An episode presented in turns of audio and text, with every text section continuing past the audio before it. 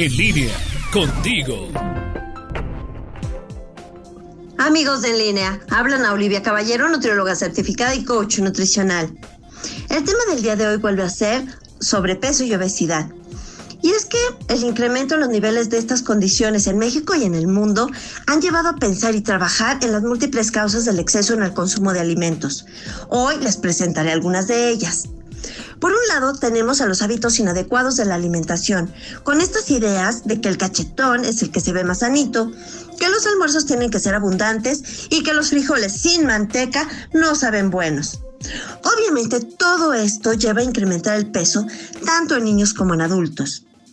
Otros errores gravísimos que estamos cometiendo en nuestros estilos de vida están por supuesto en el sedentarismo, pero también en embarazarse con sobrepeso, en subir demasiados kilos en la gestación y no dar lactancia materna exclusiva en los primeros seis meses de vida y después prolongar el amamantamiento hasta después de los dos años. Otra posibilidad es el comer emocional. Este es cuando se recurre a los alimentos para subsanar sentimientos complicados. De acuerdo a los Institutos Nacionales de Salud de Estados Unidos, la comida parece calmar las emociones estresantes, aunque sea por un rato pequeñito.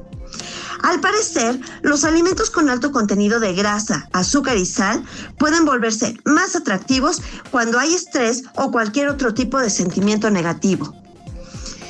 Consumo emocional se puede convertir en un hábito, con lo que ni se hace frente a las emociones para resolverlas como debe de ser, ni tampoco se come sanamente. Eso sí, en el proceso se ganan un montón de kilitos. También tenemos el trastorno por atracón, que implica comer demasiado en un tiempo limitado, digamos un periodo de dos horas.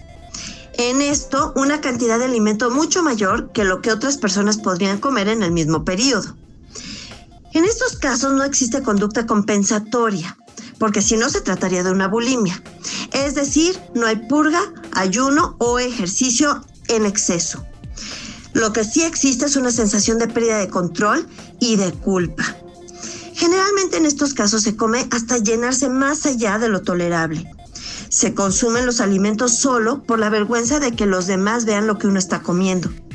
Y se come además sin hambre, quedándose con esta sensación que les comentaba yo de pena o de culpa por haber hecho lo que se hizo.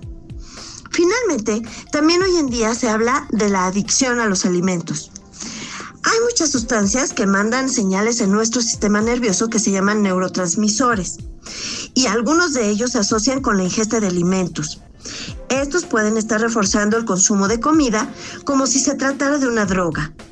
Una de las sustancias más importantes es la dopamina, que en nuestro cuerpo genera una sensación de bienestar. Esto es parte de un sistema de recompensa, mismo que se busca comiendo más. Ahora, si ustedes se han identificado con alguno de estos mecanismos, acérquense con su nutriólogo o con un psicoterapeuta, ya que todo esto tiene solución. A mí me pueden encontrar en mi página de Facebook, Anaoli-bajo en línea, o en mi WhatsApp 477-314-7454. Soy Ana Olivia Caballero, nutrióloga certificada y coach nutricional.